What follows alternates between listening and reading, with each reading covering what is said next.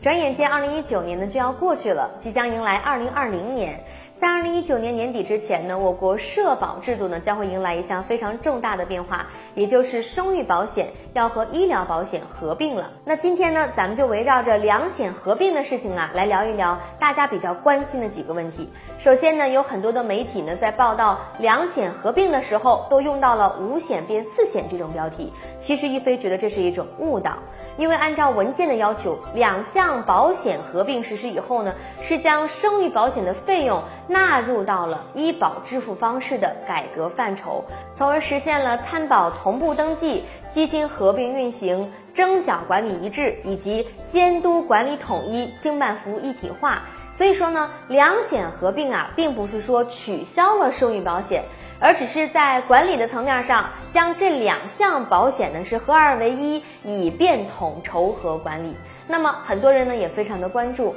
两险合并以后呢，会不会影响到生育保险的待遇呢？其实大家多虑了，医疗保险和生育保险在合并之后啊，职工所享受到的生育保险待遇呢不会发生变化，各项的待遇都会按照现行的法律法规来进行。改变的部分呢，只是民众的享受渠道，并没有对参保的范围呀、保障的项目啊以及支付的水平造成影响。